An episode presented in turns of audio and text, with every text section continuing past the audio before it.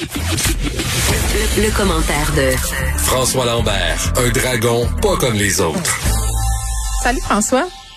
Salut, salut. J'espère que tu as écouté notre discussion avec Danny Saint-Pierre à propos euh, de l'article de Sylvain, euh, le prof de l'Université de Dalhousie, qui dit que les agriculteurs sont une gang de jaloux. Tu nous as écouté?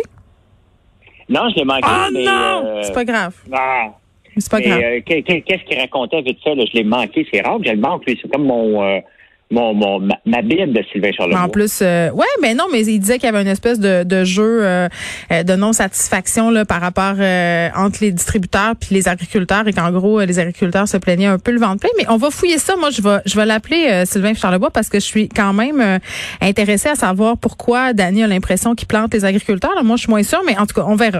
Euh, tu me parles Oui, mais- vas-y. Ouais, mais juste le fait, tu sais que les agriculteurs, c'est rare qu'ils disent on est satisfait de quelque chose. hein. Ben c'est un peu ça qu'il dit, Monsieur Charlebois. Ben, l'UPA n'est jamais satisfait. Ils sont jamais capables de dire, hey, on est content.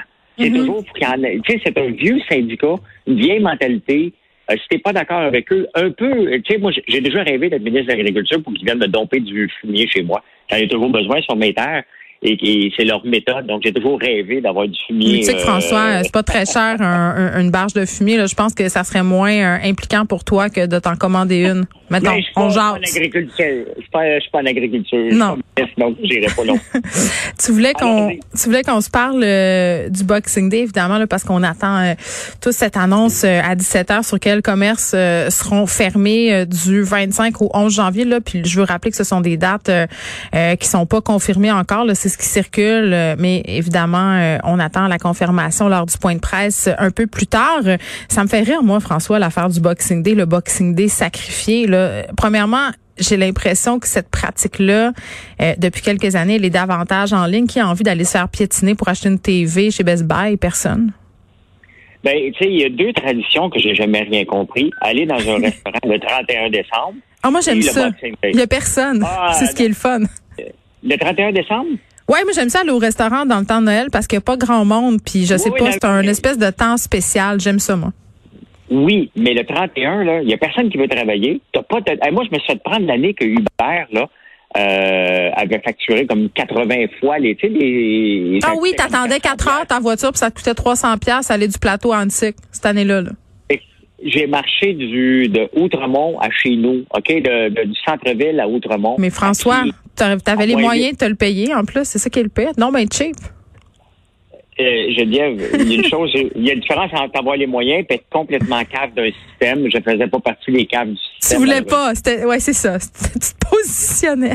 Ben non, mais ça coûte 12 piastres, une facture 400 piastres. Non, non, c'est ça. ridicule. Je te niaise. Ben oui. Mais, mais en même temps, le Boxing Day, j'ai jamais compris. Puis honnêtement, le monde capote, on, on va sacrifier. Non, non, on va, on va sacrifier les employés qui sont obligés de se sauver des parties de Noël le 25 pour aller travailler, accueillir des clients enragés le 26. Parce que c'est ça, hein? Le 26, là, c'est tout le temps la... la, la- Ah, la- c'est le pas beau. C'est le pas beau de l'humain. Moi, j'ai jamais autant manqué me battre dans un parking, dans un parking de centre d'achat euh, que dans le temps de Noël puis au Boxing Day. Ça, c'était les dernières fois où j'y allais, là. C'est épouvantable. Ben, moi, j'ai jamais été. J'ai regardé puis je me dis, mais qu'est-ce qu'ils veulent tant que ça? La TV, là, il attendait à ce moment-là. Bref, honnêtement, ça sera pas un gros sacrifice. Cependant, ben, c'est le meilleur moment si on, a- on doit fermer, euh, donner un coup de barre. C'est entre le 25 janvier puis le, on- le 25 décembre puis le 11 janvier. On peut le prendre à 5 heures. Mais la réalité, c'est que c'est le moment parfait. Là. Mais c'est un moment qui est pas fort, puis habituellement dans à peu près tous les secteurs de l'économie, janvier, février, ça tourne au ralenti. Ce qui, est- ce qui serait un peu dommage, euh, c'est de fermer les salons de coiffure, puis peut-être euh, les secteurs euh, de l'esthétisme, parce que c'est une grosse période de l'année pour eux, et il n'y a pas vraiment de foyer d'éclosion. Puis ça, on verra, là, parce que ils sont bien inquiets. Ben, d'après moi, ils vont être sacrifiés comme ils ont aussi. été la Je première pense que fois, oui. là. Ouais. Euh, mais mais tu sais, il faut faire un choix de société. Puis euh, c'est le meilleur moment. La réalité, c'est regarde, moi j'ai une, une, une, compa- une compagnie d'acier. Bon, Ouais. on, on roule déjà au ralenti. Donc, euh, le- ça- des fois, tu rentres juste pour euh, satisfaire quelques clients qui vont venir. Il n'y a pas de Mm. grand projet. Donc, on avait été fermé la première fois. Puis on va sûrement être fermé. Puis c'est pas la fin du monde non plus. Là, tu sais. Non, puis je pense que ça peut, ouais, je pense que ça peut nous éviter euh, une montée des cas, puis qu'on se reconfine encore plus longtemps, donc que les commerces soient fermés plus longtemps, donc qu'il y ait des impacts économiques encore plus grands. Ben, il faut donner ce petit coup de grâce là pendant les vacances de Noël. C'est bien plate à dire, mais c'est ça. Euh, L'offre d'Air Transat, euh, en fait, l'offre d'Air Canada pour Air Transat a été acceptée. Oui, ben tu sais, euh, on en a parlé plusieurs fois, puis là, c'est officiel. Air Mm. Canada achète Air Transat. Au lieu de payer 18 piastres, il paye à peu près 5 piastres. Oui, les gens disent que c'est un rabais, mais toi, t'es pas d'accord avec ça. Ben, c'est- un bon deal en ce moment. Ouais. C'est un rabais par. Mais tu sais, la- la- selon le principe de la bourse, il y a des gens qui pensent que hey, l'action a déjà valu 10 piastres, donc ça le vaut 50 cents, elle va remonter à 10 piastres. Ça marche pas comme ça. C'est tout le temps la valeur possible de la compagnie et à 5 piastres. Puis même si tu prends les actions d'Air Canada, ça revient à 7,30. Donc c'est un bon deal en ce moment. C'était pas, c'est pas un bon deal par rapport à ce qu'il aurait pu avoir.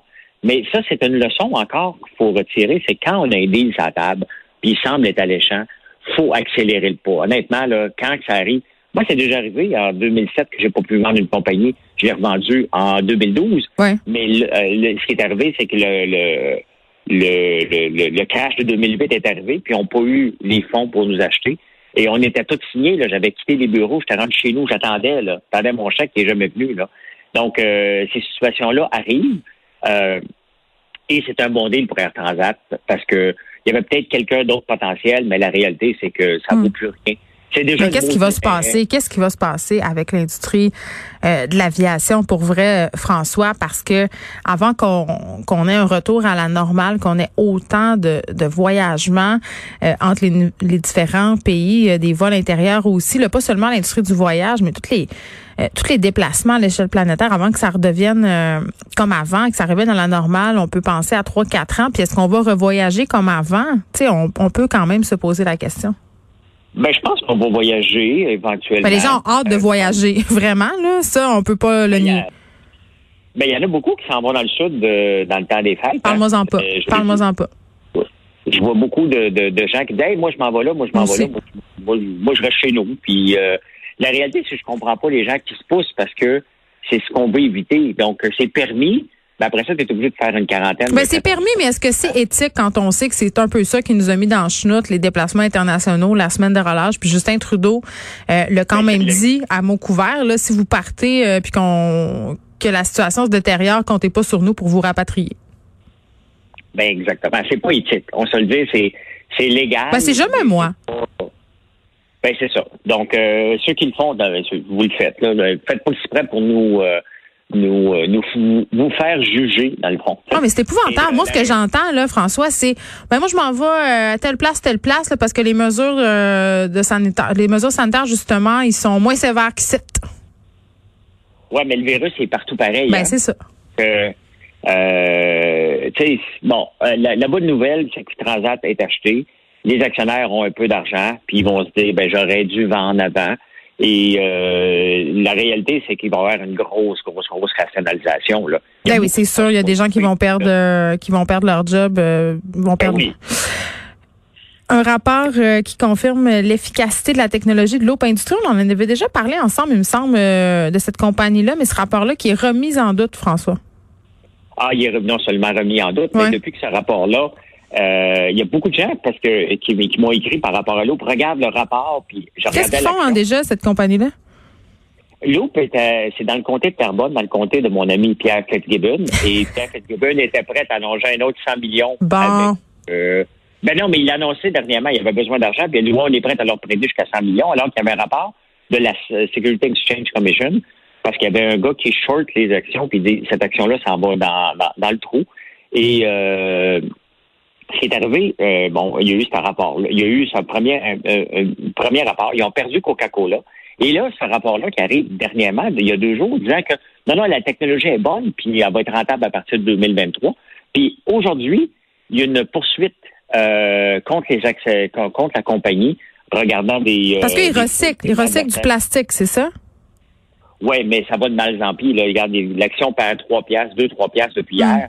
Et euh, autant qu'il y a un rapport, tu le vois, le rapport indépendant qui dit non, la technologie est bonne, puis en même temps, les actionnaires la poursuivent pour avoir euh, mal informé les actionnaires. Donc, ça va pas bien pour cette compagnie-là. Ce rapport-là, c'était comme euh, euh, un chant du cygne. hein, que, tu sais, on, regarde, on, va, on va chanter, mais la réalité, c'est que ça va pas bien. là. Il y a une poursuite contre les actionnaires. Euh, qui, qui des, des- des petits actionnaires qui viennent de lancer. Un peu, un peu comme un Nemaska Lithium voudrait faire. Mm. C'est ce qui arrive avec Loop, Loop Technologies. Donc, ceux qui ont rêvé dernièrement, qui pensaient que c'était parti à, à la hauteur que c'était, euh, non, ça va pas bien. Et le rapport, même s'il détermine la technologie est bonne, les actionnaires ont semblé être le floué. Mais Et euh, on le voit, c'est spéculation. Puis 2023 là, c'est dans trois ans. oui, Daniel Solomina, c'est ça, le, dit euh, que les premiers revenus industriels vont être générés en 2023. Mais toi, tu dis euh, que non. Ben 2023, il y a tellement d'autres choses qui peuvent se passer. Non, et on ça. voyait cette compagnie-là comme un autre fleuron. Et on capote avec la bourse actuellement. Elle était partie en folle. Le rapport, il y a deux rapports là, qui. il y a- C'est drôle parce qu'il y a un rapport qui est bon, puis il y a le rapport qui était pas bon. Et euh, mais tu sais, c'est toujours des, des fois ils sortent un rapport pour aller chercher de Merci, l'argent. François. On se reparle demain.